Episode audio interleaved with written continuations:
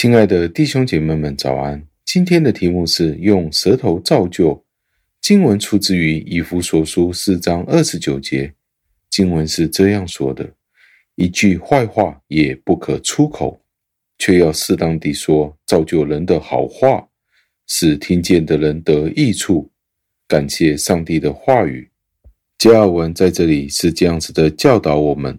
他说到：“我们的主所赐给我们的言语，目的是要让我们可以造就我们的灵舍，所以我们要充分的利用这个上帝所赐给我们的礼物。舌头在我们身体里面这么多的功能当中，最能够表达与人沟通、引导人的一个器官或者部分，没有一个身体的部分是比我们的舌头更加能够做到这一方面的功能。”所以我们要记得两点：第一点就是主希望我们运用我们身体的每一个部分，尤其是我们的舌头，使得当我们谈话的时候，可以使人家得到启发。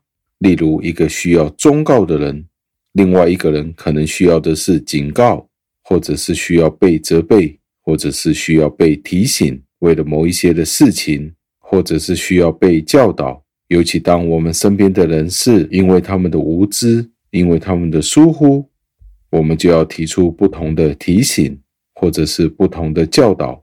我们教导那些无知的人的目的是什么？目的是要展现给他们知道救恩是怎么样可以得到的。如果一个人的行为不端正，或者是疏忽，或者是因为懒惰，那他就需要受到不同的基督教的教义的启发。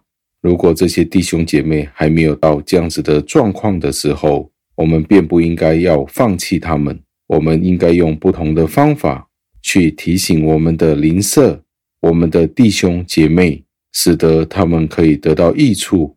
无论是在身体方面，无论是在灵魂方面，我们都要尽我们的能力。最后，让我们默想，我们的舌头的威力是很大的，我们要很小心的去处理它。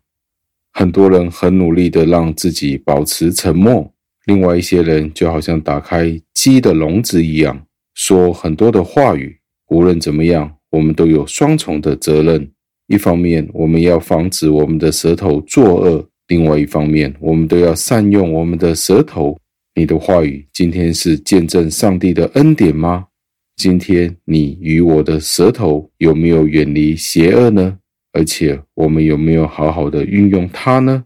让我们一同祷告，亲爱的恩主，我们赞美感谢您，为了您给我们这样子的舌头，给我们这样子的语言，可以与其他人沟通，我们为此而感恩。我们真的很难想象，如果我们活在一个不能够说话的世界里面，人与人之间不能够沟通的时候，将会是一个怎么样子的状况？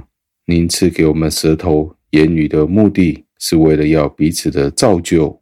同一时间，我们都需要被警醒，需要警惕。我们不要在别人的后面说别人的坏话，不要造谣生非，反而是我们要好好的彼此互相造就，靠着您给我们的恩典，我们的言语彼此提醒，因为知道这是一个您所赐给我们极大的恩典。求主帮助，祷告交托。